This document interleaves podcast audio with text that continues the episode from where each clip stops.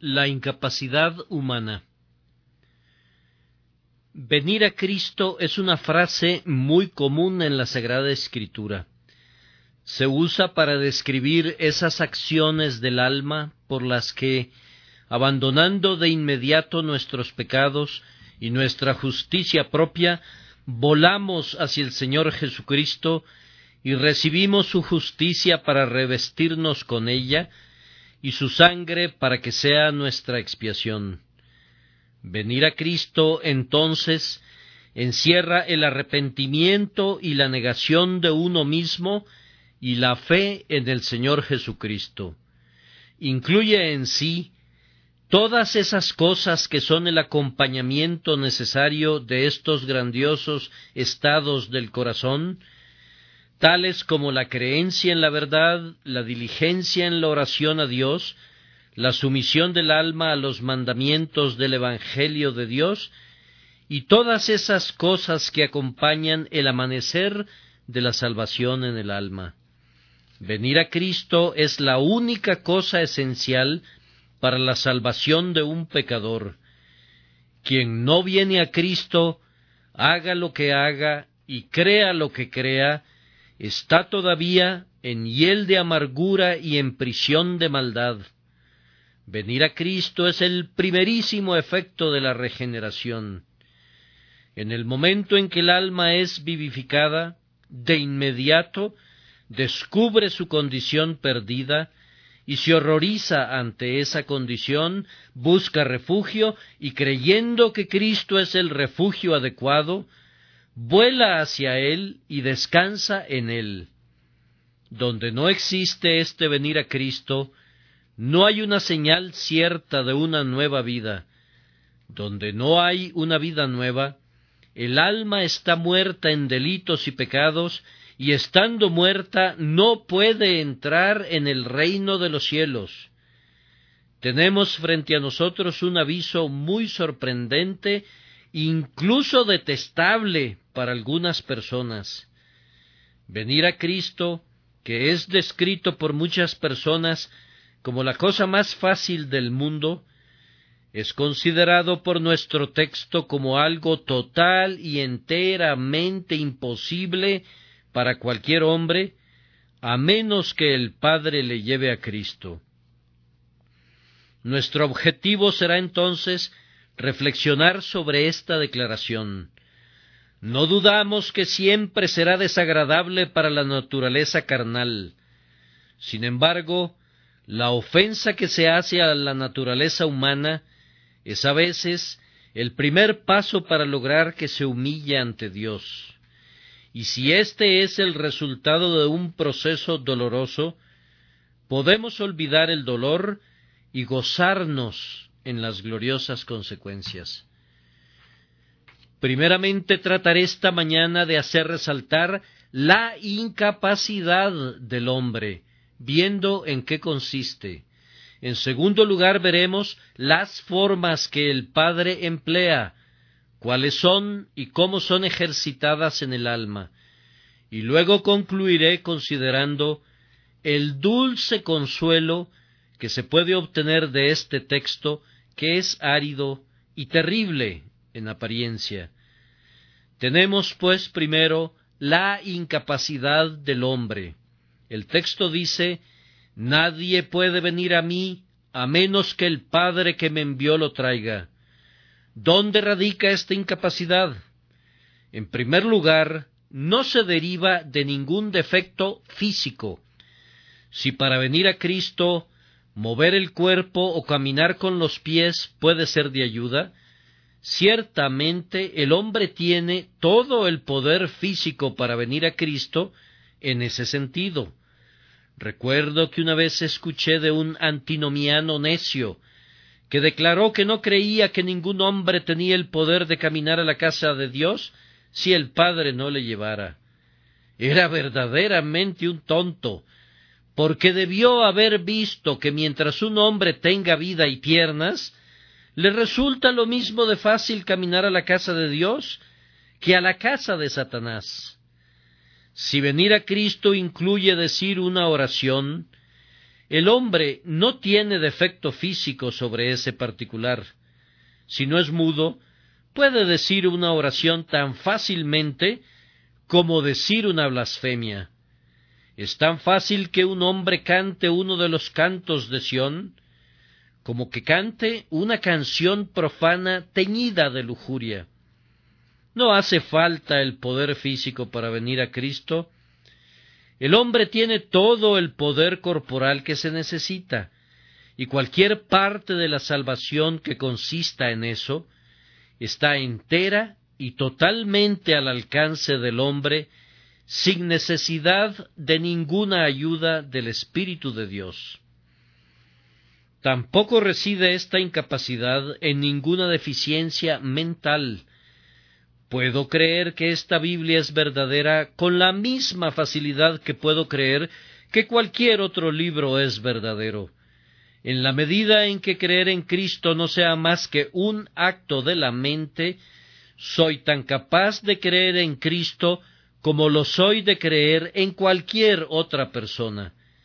Si sus afirmaciones son verdaderas, sería una pérdida de tiempo que me digan que no puedo creerlas. Puedo creer lo que Cristo afirma de la misma manera que puedo creer lo que afirme cualquier otra persona. No hay ninguna falta de capacidad en la mente. Es capaz de apreciar como un mero concepto intelectual la culpa del pecado, de la misma manera que es capaz de entender la culpa que implica un asesinato? ¿Es imposible que yo desarrolle la idea mental de buscar a Dios? De la misma manera que puedo ejercitar el pensamiento de la ambición. Tengo toda la fortaleza mental y el poder que se pueden necesitar en la medida en que el poder mental sea necesario para la salvación. No, no hay ningún hombre tan ignorante que pueda argumentar su falta de intelecto como una excusa válida para rechazar el Evangelio. Entonces, el defecto no está ni en el cuerpo, ni en lo que debemos llamar en el sentido teológico la mente. No existe ni insuficiencia ni deficiencia en ella, aunque ciertamente es la depravación de la mente, su corrupción o su ruina, lo que después de todo conforma la esencia misma de la incapacidad del hombre. Permítanme mostrarles en dónde reside realmente la incapacidad del hombre. Está en lo profundo de su naturaleza. Debido a la caída y por medio de nuestro propio pecado, la naturaleza del hombre se ha vuelto tan degradada, depravada y corrupta que es imposible que el hombre venga a Cristo sin la ayuda de Dios el Espíritu Santo. Ahora, con el objeto de poder, poder mostrarles cómo la naturaleza del hombre lo hace incapaz de venir a Cristo, deben permitirme usar esta figura. Vean a esa oveja, Observen con qué entusiasmo come de su pasto. ¿No se han enterado nunca de una oveja que busque la carroña? No podría vivir del alimento que corresponde a los leones. Ahora, tráiganme un lobo y ustedes me preguntarán si un lobo puede alimentarse de hierba, si puede ser tan dócil y domesticado como la oveja. Yo respondo que no pues su naturaleza va en contra de todo eso. Ustedes dicen, bien, tiene orejas y patas. ¿Acaso no puede oír la voz del pastor y seguirlo a donde quiera que vaya? Yo respondo, ciertamente, no hay ninguna causa física por la que no pueda hacerlo, pero su naturaleza se lo impide, y por lo tanto digo que no puede hacerlo. ¿Acaso no puede ser domesticado? ¿No puede desaparecer su naturaleza feroz? Probablemente pueda someterse de tal manera que pueda llegar a parecer manso, pero siempre habrá una marcada diferencia entre el lobo y la oveja, ya que hay una distinción en sus naturalezas. Ahora, la razón de por qué el hombre no puede venir a Cristo no es porque no pueda venir por alguna razón relacionada con su cuerpo o con el simple poder de su mente. El hombre no puede venir a Cristo porque su naturaleza está tan corrompida que no tiene ni la voluntad ni el poder para venir a Cristo a menos que sea traído por el Espíritu. Pero déjenme darles un mejor ejemplo. Vemos a una madre con su bebé en sus brazos.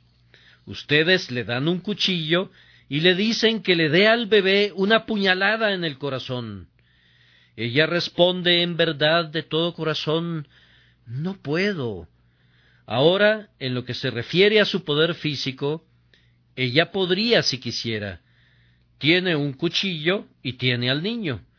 El pequeño está indefenso y la madre tiene la suficiente fuerza en su mano para darle una puñalada. Pero tiene mucha razón cuando dice que no puede hacerlo. Es muy posible, como un simple acto de su mente, que la madre piense en matar a su hijo, y sin embargo ella dice que no puede pensar en tal cosa. Y no miente cuando dice eso, porque su naturaleza de madre no le permite hacer algo frente a aquello contra lo que su alma se revela.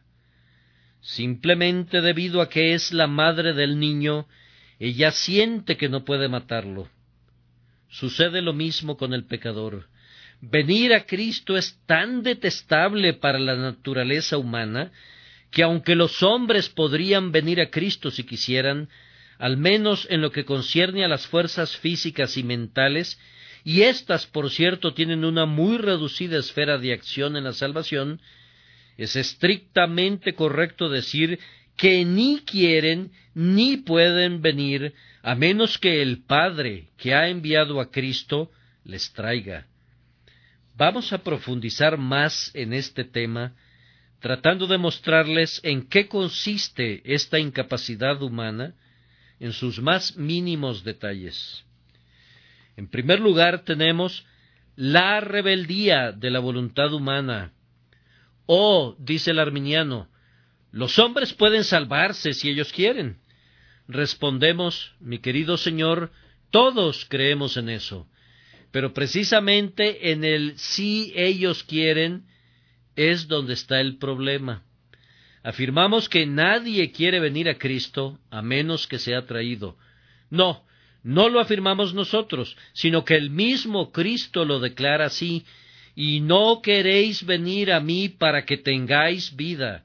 Y mientras ese no queréis venir permanezca en la Santa Escritura, Cristo nunca podrá ser convencido de creer en ninguna doctrina de la libertad de la voluntad del hombre.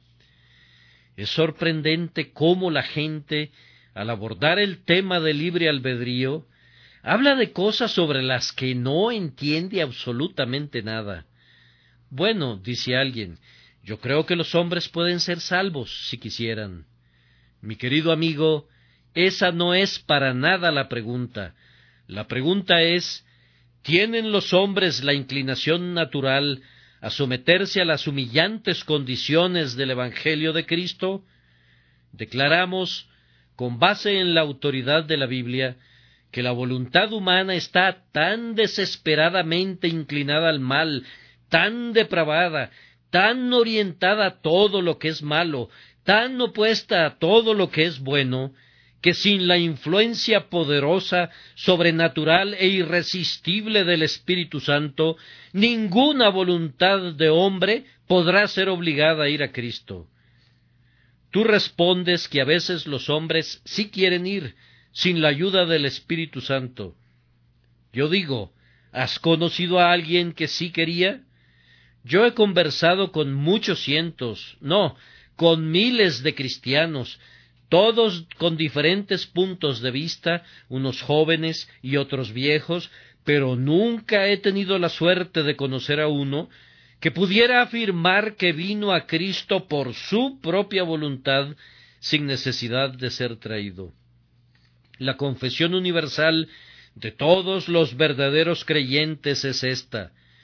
Yo sé que si Jesucristo no me hubiera buscado cuando yo era un extraño completamente alejado del redil de Dios, aún hasta este momento estaría caminando errante muy lejos de Él, a gran distancia de Él, y amando esa distancia cada vez más. Todos los creyentes afirman, en un consenso general, la verdad de que los hombres no vendrán a Cristo hasta que el Padre que ha enviado a Cristo les traiga. Otra vez, no sólo la voluntad es obstinada, sino que el entendimiento está oscurecido. De todo esto tenemos abundantes pruebas en la Escritura.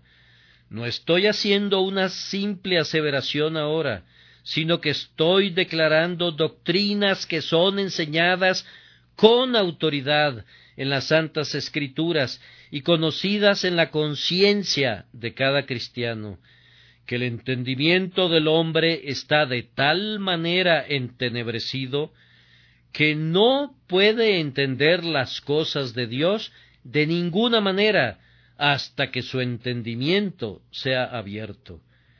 El hombre interior es ciego por naturaleza. La cruz de Cristo, tan cargada de glorias y brillando con todo tipo de atractivos, nunca le atrae, porque está ciego y no puede ver sus maravillas. Háblale de las maravillas de la creación, muéstrale el arco iris que surca el cielo, déjale mirar las glorias de un paisaje. Claro, que estas cosas sí las puede ver.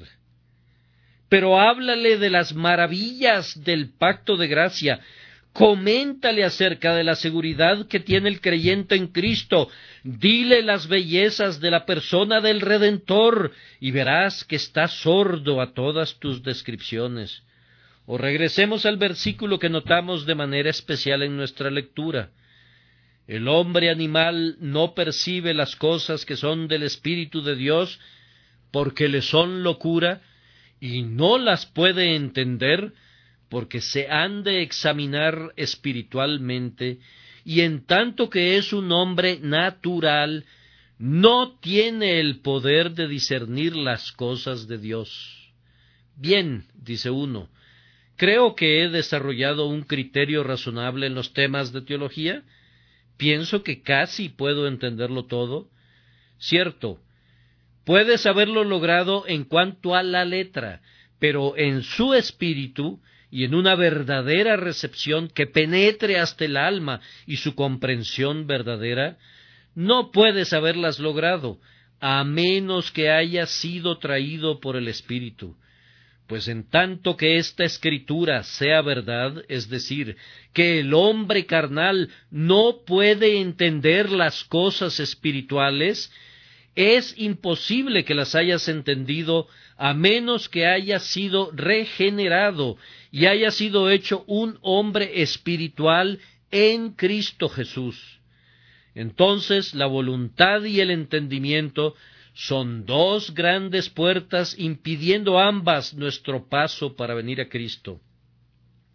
Y hasta que estas puertas no sean abiertas por las dulces influencias del Espíritu Divino, están cerradas para siempre para todo lo relacionado a venir a Cristo.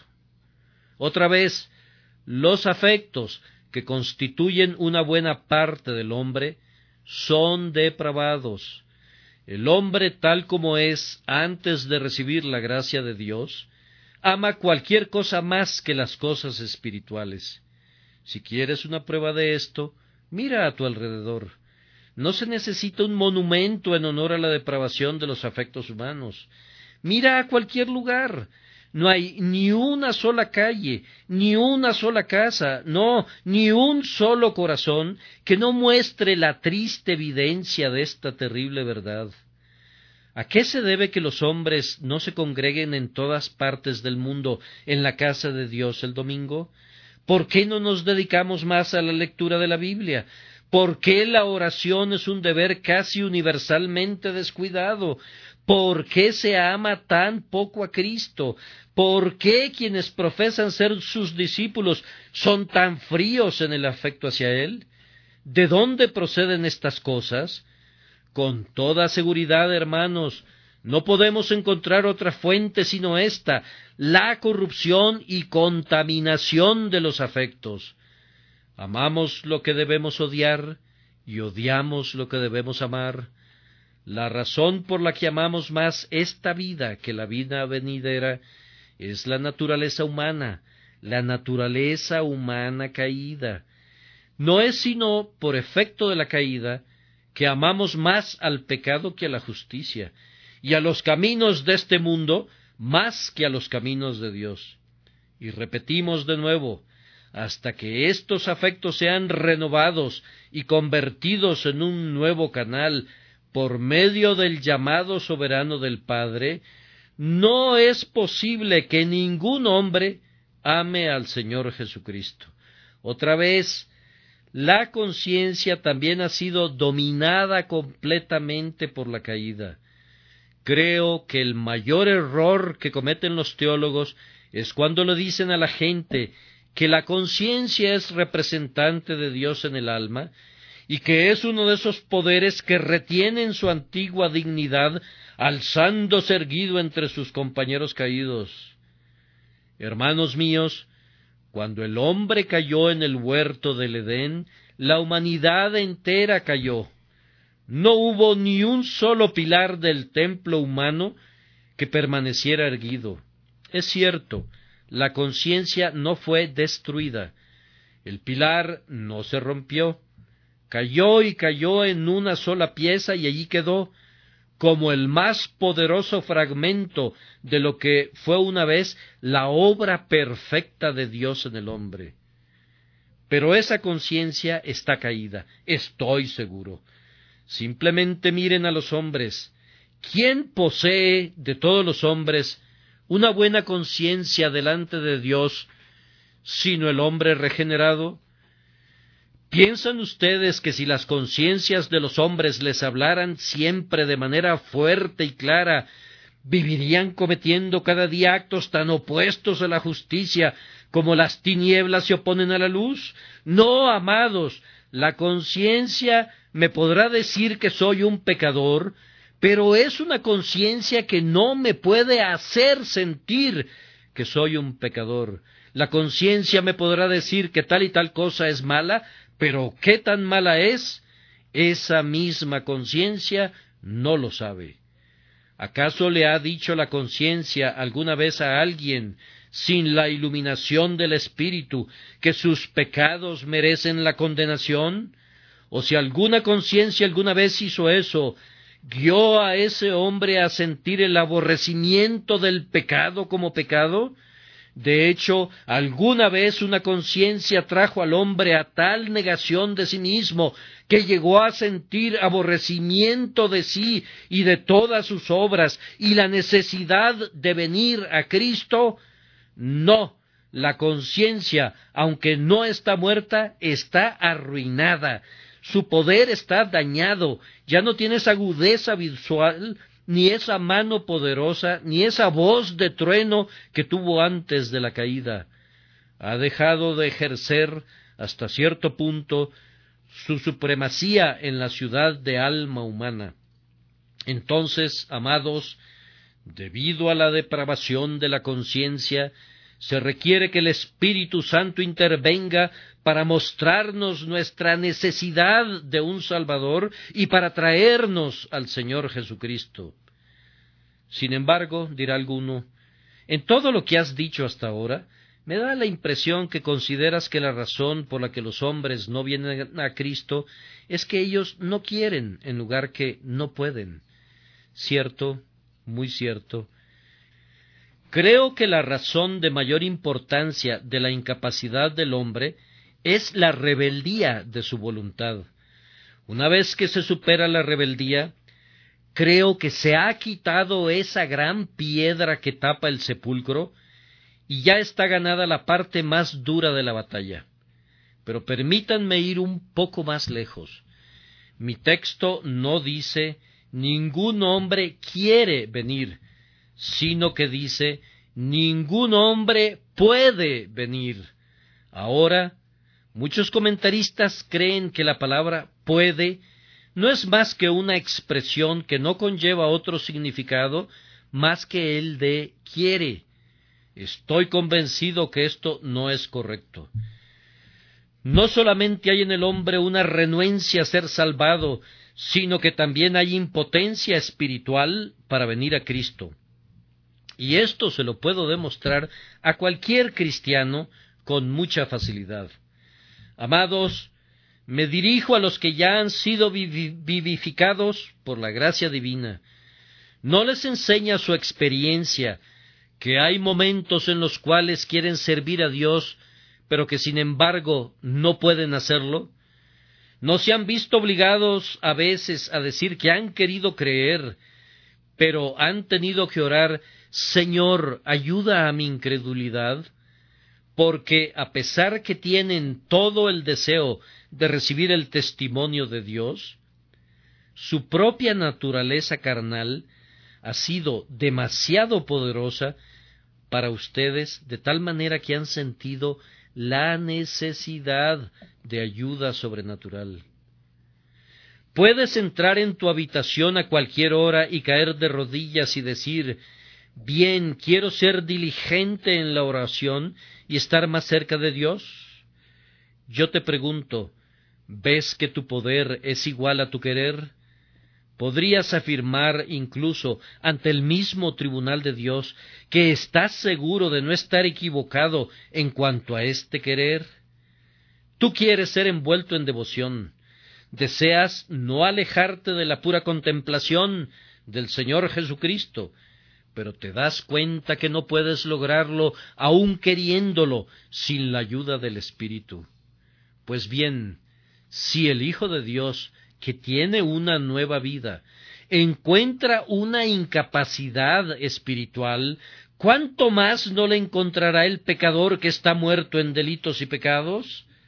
Si el cristiano maduro, después de treinta o cuarenta años, aún encuentra que quiere, pero no puede, si tal es su experiencia, ¿no parece más probable que el pobre pecador que todavía es incrédulo necesite tanto el poder como el querer? Pero hay otro argumento todavía. Si el pecador tiene poder para venir a Cristo, me gustaría saber cómo debemos interpretar las continuas descripciones de la situación del pecador que encontramos en la santa palabra de Dios.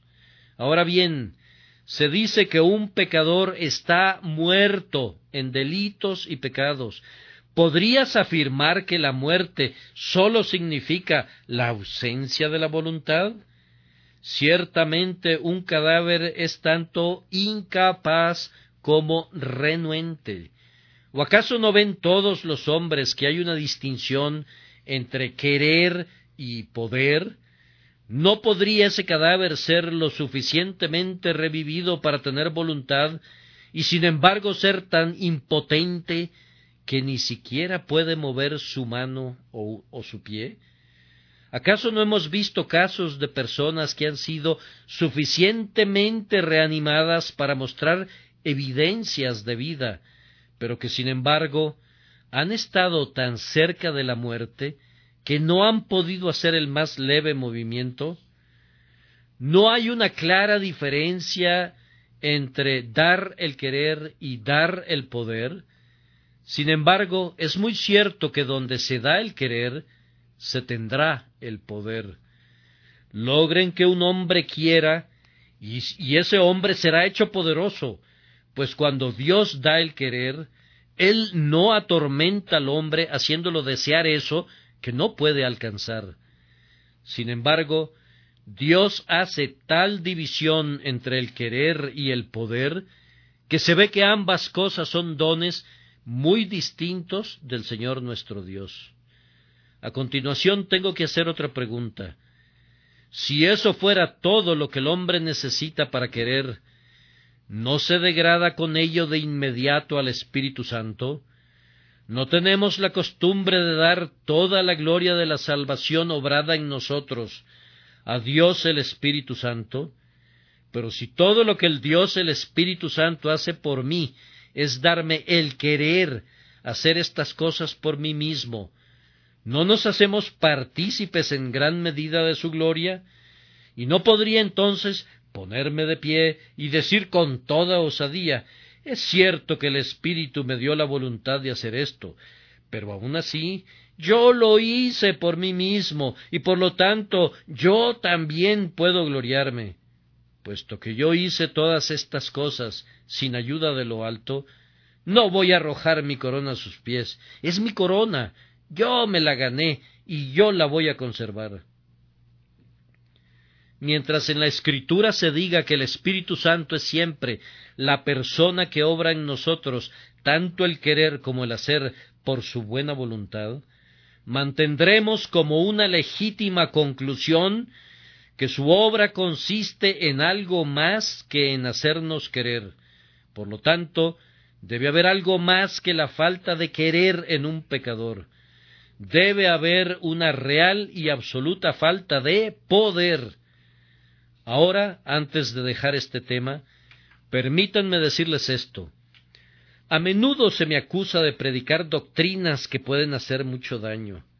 Pues bien, no voy a negar esa acusación, pues no soy cuidadoso cuando respondo en esta materia. Aquí están presentes varios testigos que pueden corroborar que las cosas que he predicado han hecho mucho daño no a la moralidad o a la iglesia de Dios. El daño se le ha hecho a Satanás.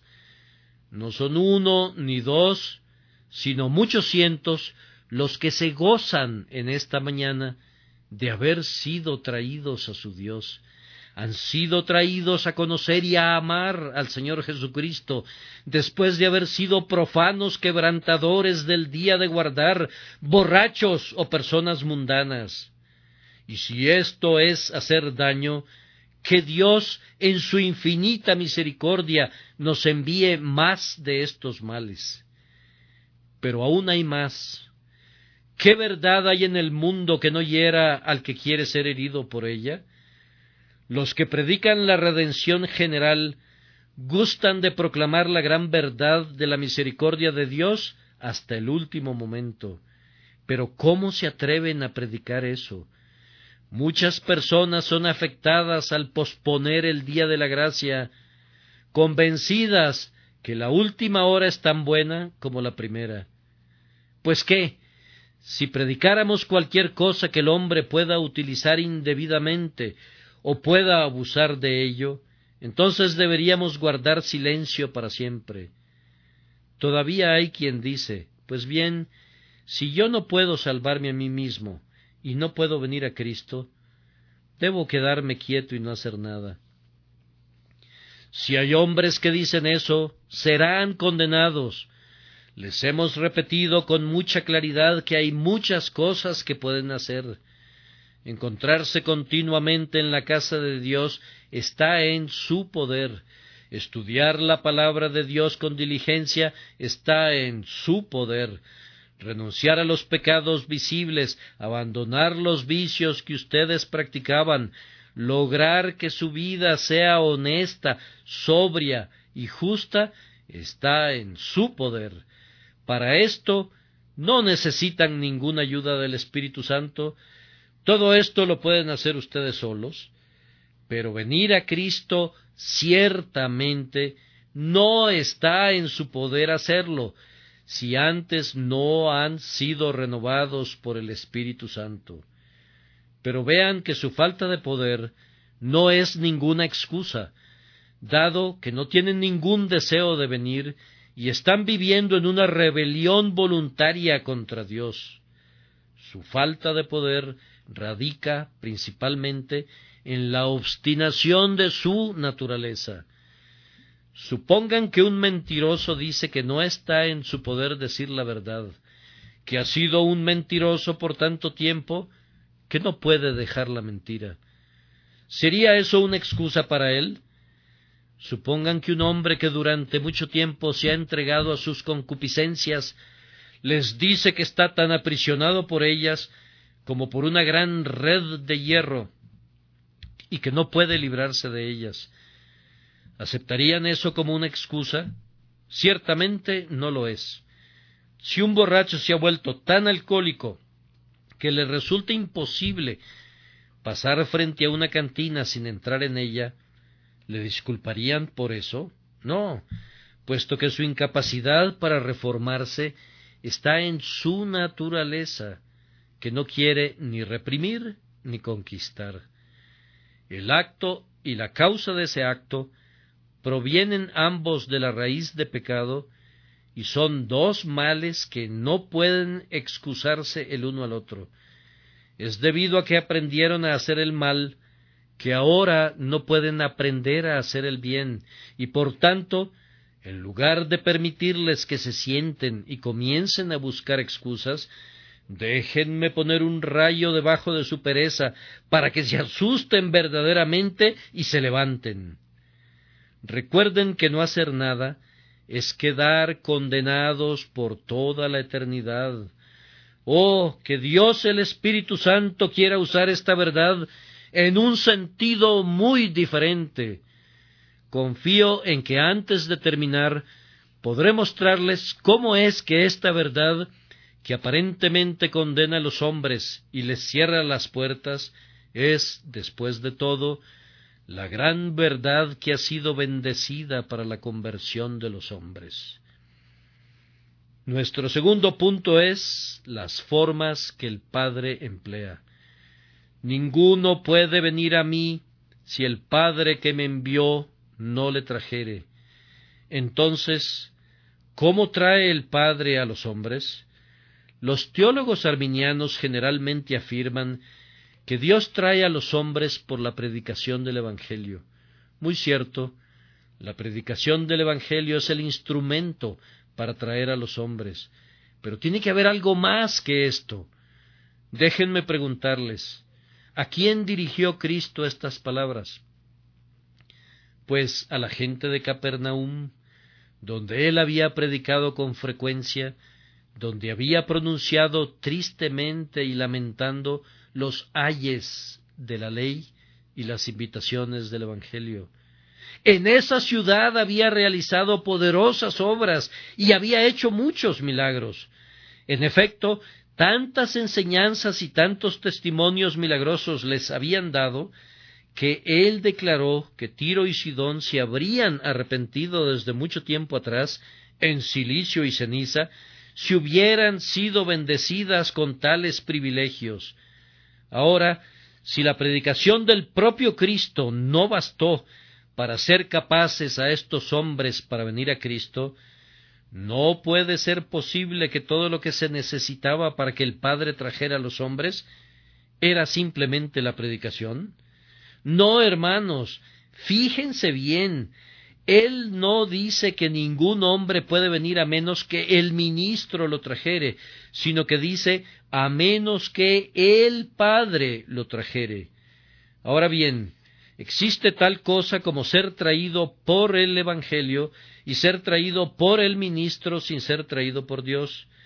Claramente es una atracción divina la que se quiere describir con esto, una atracción del Dios Altísimo la primera persona de la Santísima Trinidad que envía a la tercera persona, el Espíritu Santo, para inducir a los hombres a venir a Cristo. Otra persona se voltea y dice con una sonrisa burlona Entonces, ¿piensas que Cristo arrastra a los hombres hacia Él al ver que ellos no quieren? Recuerdo una conversación con alguien que me dijo una vez Tú predicas que Cristo arrastra a la gente tomándola de los cabellos y los lleva hacia Él. Yo le pedí que me diera la fecha del sermón en que prediqué esa extraordinaria doctrina, pues si la recordaba, se lo iba a agradecer. Sin embargo, no pudo recordarla. Pero respondí que, si bien es cierto que Cristo no arrastra a la gente tomándolos de los cabellos, creo que los atrae tomándolos del corazón de manera tan poderosa como el ejemplo que tu caricatura sugiere. Fíjense bien que en la atracción del Padre no hay ningún tipo de compulsión. Cristo nunca obligó a nadie a venir a Él en contra de su voluntad. Si un hombre no quiere ser salvado, Cristo no lo salva en contra de su voluntad. Entonces, ¿cómo le trae el Espíritu Santo? Pues haciendo que quiera venir. Es cierto que utiliza la persuasión moral, él conoce un método más cercano para tocar al corazón, va a la fuente secreta del corazón y él sabrá cómo, por medio de alguna operación misteriosa, cambia la voluntad y la pone mirando en la dirección contraria, de tal manera que el hombre es salvado con pleno consentimiento en contra de su voluntad, es decir, en contra de su vieja voluntad es salvado, citando las palabras paradójicas de Ralph Erskine. Pero él es salvado con su pleno consentimiento porque se le ha infundido el querer en el día del poder de Dios. No se imaginen que alguien vaya a ir al cielo pataleando todo el camino y forcejeando contra la mano que lo lleva. No piensen que alguien va a ser lanzado para que se bañe en la sangre del Salvador al tiempo que Él trata de huir del Salvador. Oh, no. Es cierto que antes que nada el hombre no quiere ser salvado. Cuando el Espíritu Santo pone su influencia en el corazón, se cumple la escritura Atráeme en pos de ti, corramos. Lo seguimos en tanto que Él nos lleva, contentos de obedecer la voz que antes habíamos despreciado pero el punto central está en el cambio de la voluntad. ¿Cómo ocurre esto? Nadie lo sabe. Es uno de esos misterios claramente percibidos como un hecho, pero cuya causa ninguna lengua puede declarar y ningún corazón puede adivinar. Sin embargo, sí les podemos decir la manera aparente en que el Espíritu Santo opera. Lo primero que el Espíritu Santo hace cuando entra al corazón de un hombre es esto lo encuentra dotado con una muy buena opinión de sí mismo. Y no hay nada que impida tanto a un hombre venir a Cristo como una buena opinión de sí mismo. Dice el hombre, yo no quiero venir a Cristo, yo tengo mi propia justicia, tan buena como cualquiera pudiera desearla, siento que puedo entrar al cielo con mis propios méritos. El Espíritu Santo desnuda su corazón, le permite ver el cáncer repugnante que está allí consumiendo su vida, le descubre toda la negrura y la inmundicia de esa alcantarilla del infierno, es decir, el corazón del hombre. Entonces el hombre se horroriza, Nunca pensé que yo fuera así. Oh, esos pecados que yo consideré pequeños han alcanzado una estatura inmensa. Lo que pensé que no era más que un montón de tierra ha crecido hasta llegar a ser una montaña.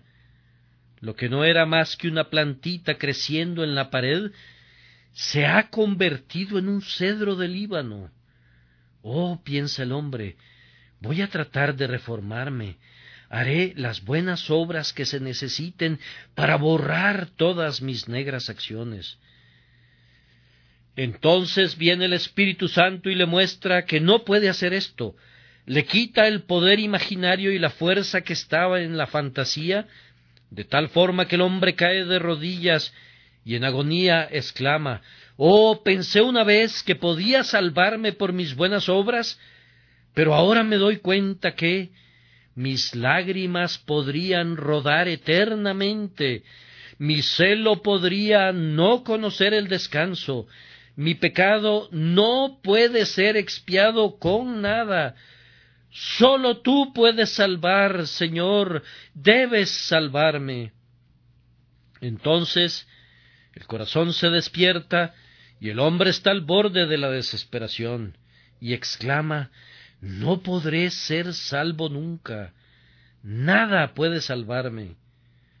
Entonces llega el Espíritu Santo y muestra la cruz de Cristo al pecador, le da ojos ungidos con colirio del cielo y le dice Mira esa cruz. Ese hombre murió para salvar a los pecadores. ¿Sientes que eres un pecador? Él murió para salvarte. Y Él hace que el corazón crea y venga a Cristo. Y cuando viene a Cristo, porque el Espíritu le ha traído dulcemente, encuentra la paz de Dios que sobrepasa todo entendimiento, la cual guardará su corazón y pensamientos en Cristo Jesús, Señor nuestro. Ahora podrán darse cuenta con toda claridad que todo esto puede hacerse sin necesidad de ninguna compulsión. El hombre es traído tan de buena gana que es como si no fuera traído, y viene a Cristo dando su pleno consentimiento tan de buena gana como si ninguna secreta influencia hubiera sido aplicada a su corazón. Pero esa influencia debe ser aplicada, pues nunca ha habido nadie, ni tampoco lo habrá, que pueda o que quiera venir al Señor Jesucristo. Y ahora nos preparamos para llegar a una conclusión tratando de hacer una aplicación práctica de esta doctrina. Confiamos que también sirva de consuelo. Bien, dirá alguno, si lo que este hombre predica es cierto, ¿En qué se convertirá mi religión? Porque habrás de saber que durante mucho tiempo me he estado esforzando y no me gusta que me digas que un hombre no se puede salvar a sí mismo. Yo sí creo que puede, y por lo tanto pretendo perseverar en ese esfuerzo. Pero si creo lo que tú dices, debo abandonarlo todo y comenzar de nuevo. Queridos amigos, sería algo muy bueno que lo intenten. No crean que voy a reaccionar con alarma si lo hacen. Recuerden, están construyendo su casa sobre la arena y solo es un acto de caridad que yo la sacuda un poco. Les aseguro, en el nombre de Dios, que si su religión no tiene un mejor fundamento que la propia fuerza de ustedes, no podrán resistir el juicio de Dios. Nada durará por toda la eternidad que no haya venido de la eternidad, a menos que el Dios eterno haya hecho una buena obra en su corazón, todo lo que puedan haber hecho será descubierto en el último día en el que se rendirán cuentas.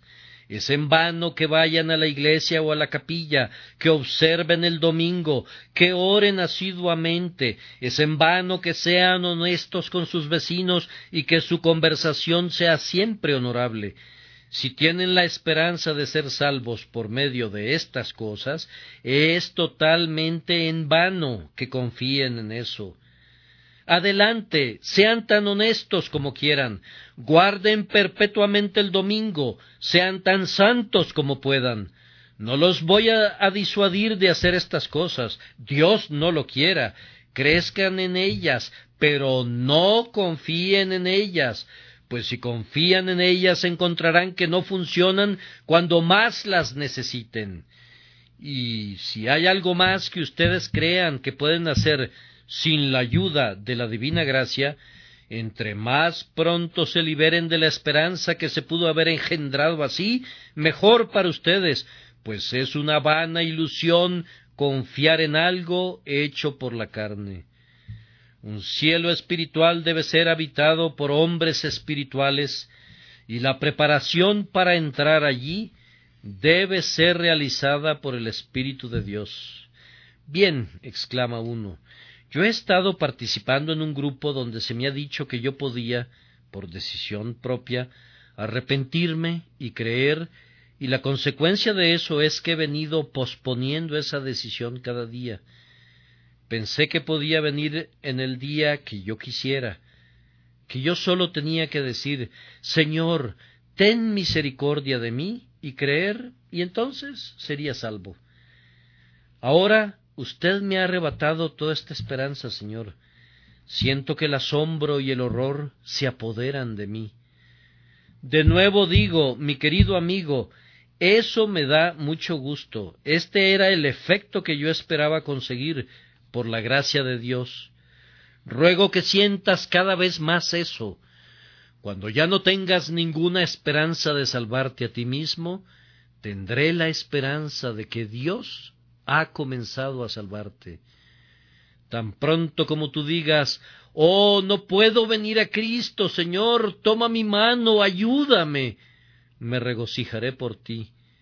El que tiene el querer, aunque no tenga el poder, siente que la gracia ha comenzado a trabajar en su corazón y Dios no lo dejará hasta que el trabajo haya sido terminado. Pero tú, pecador despreocupado, aprende que tu salvación está ahora en las manos de Dios. Oh, recuerda que tú estás enteramente en las manos de Dios. Has pecado contra Él, y si Él quiere condenarte, condenado estás.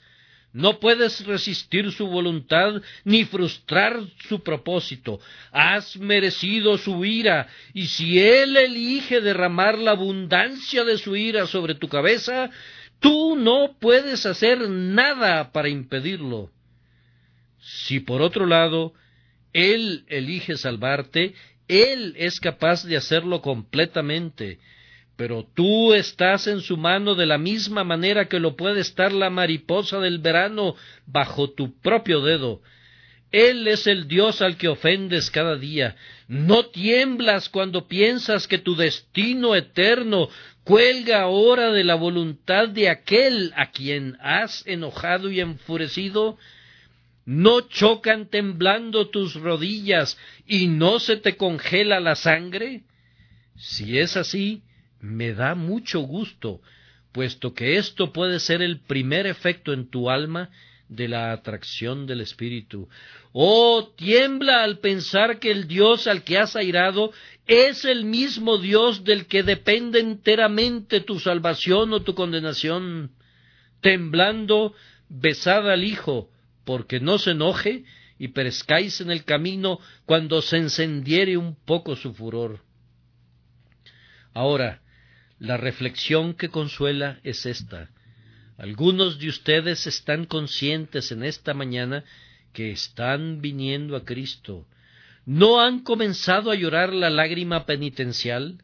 ¿Acaso su habitación no fue testigo mudo de la preparación por la que pasaron en medio de oraciones para venir a escuchar la palabra de Dios? Y durante el culto esta mañana no susurraba su corazón estas palabras Señor, sálvame o perezco, porque yo no puedo salvarme a mí mismo. ¿No podrían acaso ahora ponerse de pie, aún sobre los asientos, y cantar Oh gracia soberana, somete mi corazón, quiero ser llevado en triunfo también, un cautivo voluntario de mi Señor quiero ser para cantar el triunfo de su palabra. Y no he escuchado yo mismo que dicen en su corazón Jesús, Jesús, toda mi confianza está en ti. Yo sé que ninguna justicia propia puede salvarme, sino solo tú. Oh Cristo, pase lo que pase, me arrojo por completo en tus manos. Oh, mis hermanos y hermanas, ustedes son traídos por el Padre, pues no hubieran podido venir si Él no los hubiera traído. Cuán dulce es ese pensamiento. Y si Él los ha traído, ¿saben cuál es la conclusión maravillosa? Déjenme repetir solamente un texto esperando que les traiga consuelo. Jehová se manifestó a mí ya mucho tiempo ha, diciendo con amor eterno te he amado, por tanto te soportaré con misericordia. Sí, mis pobres hermanos y hermanas que lloran, en la medida en que están viniendo a Cristo ahora, el Padre los ha traído, y en la medida en que Él los ha traído tienen la prueba que Él los ha amado desde antes de la fundación del mundo. Dejen que su corazón dé saltos de alegría. Ustedes le pertenecen. El nombre de cada uno de ustedes fue escrito en las manos del Salvador cuando fueron clavadas al maldito madero. El nombre de cada uno de ustedes brilla en el pectoral del grandioso sumo sacerdote y estaba ya allí antes que el lucero de la mañana conociese su lugar o los planetas tuvieran su órbita. Cósense en el Señor todos ustedes que han venido a Cristo y den voces de alegría todos ustedes que han sido traídos por el Padre, pues esta es la prueba con que cuentan su solemne testimonio de que han sido elegidos en eterna elección de entre todos los hombres y de que serán guardados por el poder de Dios por medio de la fe para la salvación que está lista para ser revelada.